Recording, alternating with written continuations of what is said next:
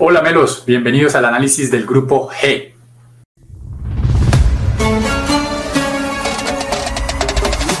Y es que estamos a pocos instantes de que empiece a rodar el balón en Qatar 2022 y aquí ustedes van a tener toda la información que necesitan previamente a los partidos para saber qué esperar de los equipos que se enfrentan en este grupo. Por favor, denle like al video si les está gustando este contenido. Hemos analizado todos los grupos del grupo A al H para que estén listos antes de que empiece a rodar el balón en Qatar 2022. Encima de la cabeza del Pati Muñoz en este momento va a estar apareciendo la tarjetica donde lo lleva a la lista de difusión para que ya mismo vayan y la miren y se den cuenta de todo lo que hemos hecho en el canal para el Mundial Qatar 2022. Así que bienvenidos.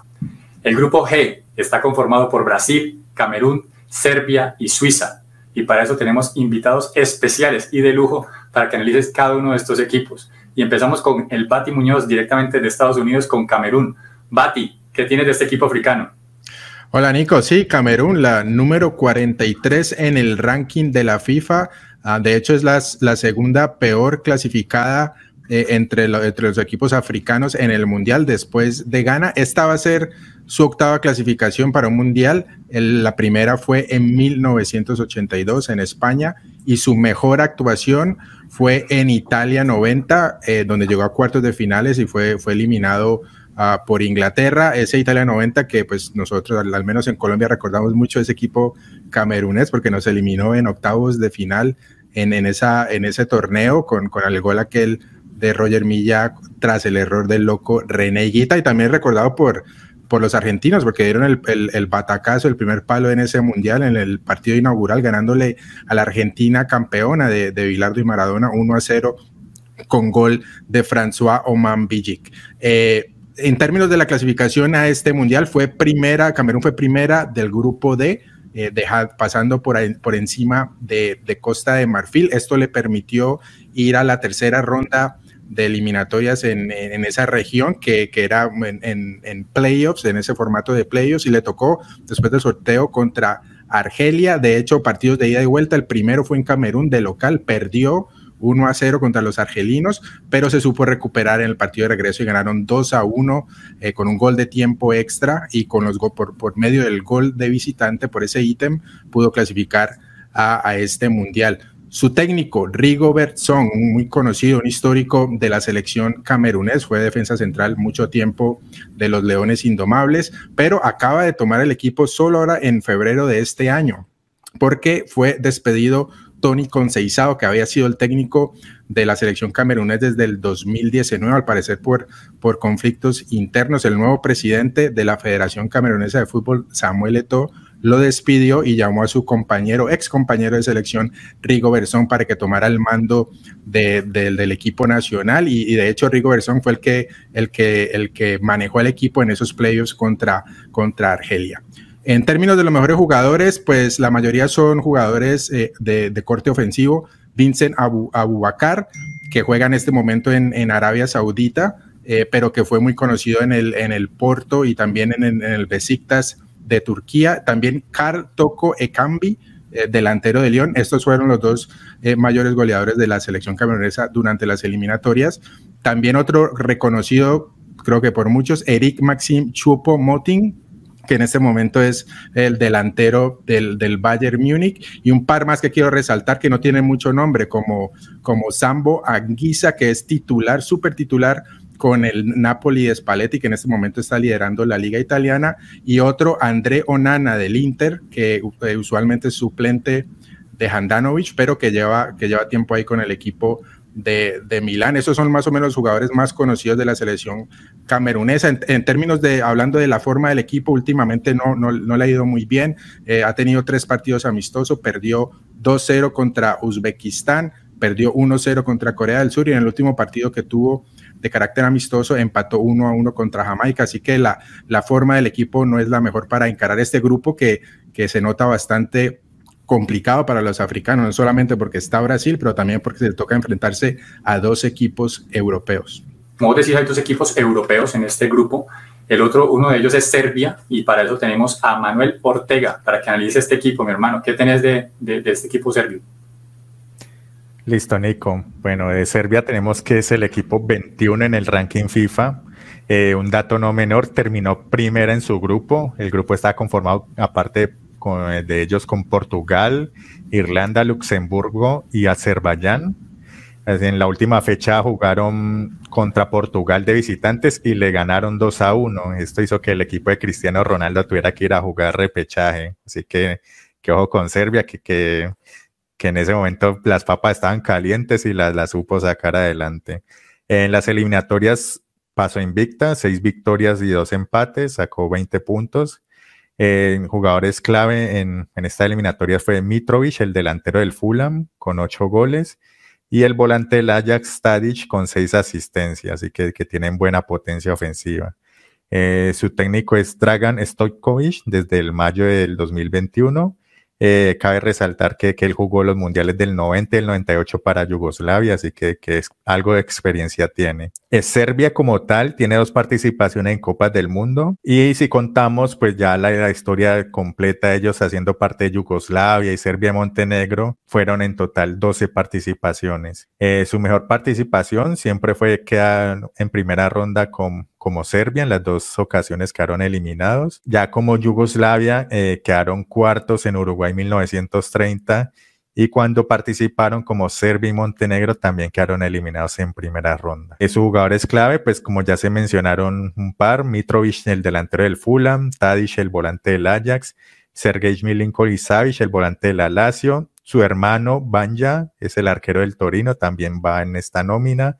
Eh, Filip Kostic, el volante de la Juventus, y Blaovic, que también juega en la Juventus como delantero. En este 2022 han tenido un rendimiento bueno, han tenido cinco victorias, un empate y solo dos derrotas. Y a tener en cuenta, Dusan Blaovic, el delantero de la Juventus que lo mencionamos, está en la lista, pero tiene una lección en la ingle, tiene la pubalgia.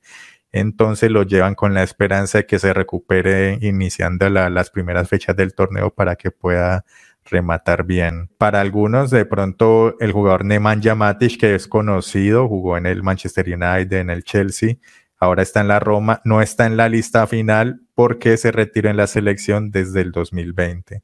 El otro equipo europeo que también completa este grupo es Suiza. Suiza llegó a este mundial venciendo ni más ni menos que a Italia, que es un monstruo mundial y lo quedó por encima del grupo, eh, por dos puntos encima en el grupo C, que fue el que disputó con, con este equipo.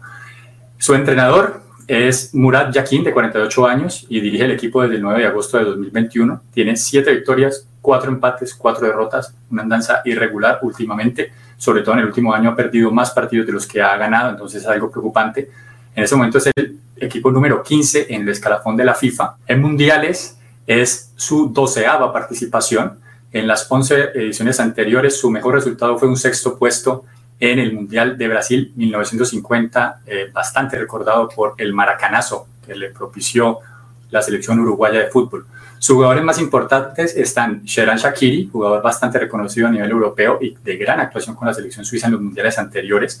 Está en este momento en el Chicago Fire de la MLS, tiene cuatro asistencias también con su equipo, aporta muy bien en ataque Brian Embolo del delantero del Mónaco, que fue el delantero que más goles convirtió en la eliminatoria con tan solo tres tantos, parece poco, pero es el delantero que más goles metió del equipo. Eh, y Jan Sommer, el portero del Borussia Mönchengladbach, que se lesionó, pero está a punto ya de volver y está en la lista definitiva que dio la selección suiza para, para este mundial. Te recordemos que va a tener su primer partido contra la selección de Camerún el día 24 de noviembre, así que tienen que empezar con pie derecho porque realmente aquí aparentemente todo se va a disputar por el segundo puesto entre estos tres equipos y probablemente Brasil va a picar en punta. Entonces, partido clave para empezar el, el, equipo suizo. Seguimos con el Bati Muñoz que nos va a analizar el plato fuerte de este grupo, que es Brasil, ni más ni menos candidatazo al título. ¿Lo ves así para vos y qué datos tenés para Brasil? Sí, claro, yo creo que es la favorita para, para llevarse el Mundial. Eh, siempre, siempre es favorita Brasil, pero esta vez yo creo que aún más, la cinco veces campeona del mundo, la ranqueada número uno en, el, en, la lista esta de la FIFA. Es el único país que ha, que ha estado en todos los mundiales y como lo mencionaba ahora, cinco veces campeona, 1958, 62, 70 a 1994 y 2002, 2002 que fue la última ocasión en que un equipo no europeo se, se, llevó el mundial. Desde ese entonces siempre Brasil ha decepcionado bastante, se ha quedado en, cuartos de final, con la excepción del mundial en el que fue el anfitrión, que llegó hasta semifinales, pero que semifinales, pero que salió de, una manera, de una manera un poco vergonzosa, siendo goleado 7-1 por la selección alemana en esas, en esas semifinales. En términos de la clasificación, a, través de, de Conmebol, pues en verdad fue, fue un paseo, fue un paseo para Brasil desde inicio a fin. Ganó 14 de los 17 partidos que disputó, los otros tres los empató, estuvo invicta. Eh, o sea, eso, eso te da 45 puntos de 51 posibles, que es un, un rendimiento del 88%, un número loco que te demuestra cómo, cómo, se, cómo se pasó esas eliminatorias de pe a. Fue el equipo más goleador, 40 goles en las eliminatorias de Conmebol. Los segundos fueron Argentina y Ecuador a una distancia larga, solo hicieron 27 goles contra los 40 de Brasil y también fue el equipo que menos permitió goles en contra, 5 goles, uh, el segundo que, que, permitió menos fue Argentina con, con 8 goles y entre sus goleadores estuvieron Neymar con 8 anotaciones y Richarlison con seis. El técnico es Tite, este es su segundo proceso eliminatorio, llegó a la selección al Mundial del, de Rusia 2018, eh, como lo mencionamos, se quedó en cuartos de final en el último Mundial frente a Bélgica, un poquito algo de decepción ahí. Eh, los jugadores más famosos, por supuesto, Neymar, que ya pues va, va a encarar este Mundial con 30 años, probablemente él ha abierto la puerta que puede ser su último mundial, podría jugar el, próximo mundial con 34 años fácilmente, pero probablemente ese sea el, último mundial en el que lo juegue a un nivel muy alto. Eh, esa es su figura, ah, claramente. El segundo que yo resaltaría es Vinicius Junior, que ha sido un jugador que ha crecido mucho con, con el Real Madrid en los últimos dos años en el, en el equipo campeón de Europa. Eh, juega usualmente por la izquierda. Y el otro que también resaltaría es Casemiro. Yo creo que Casemiro es un jugador que le da balance al esquema de, Tite, ese jugador que te quita pelota y que la sabe repartir. No creo que tenga otro jugador similar o de ese corte en la nómina, aunque también tiene a jugadores como, como Fabiño y Fred. Yo creo que Casemiro es un, un poco irreemplazable en esa posición. En términos del esquema que, usa Tite, hay veces juega 4-3-3, pero yo creo que el esquema que más usa es el 4-2-3-1.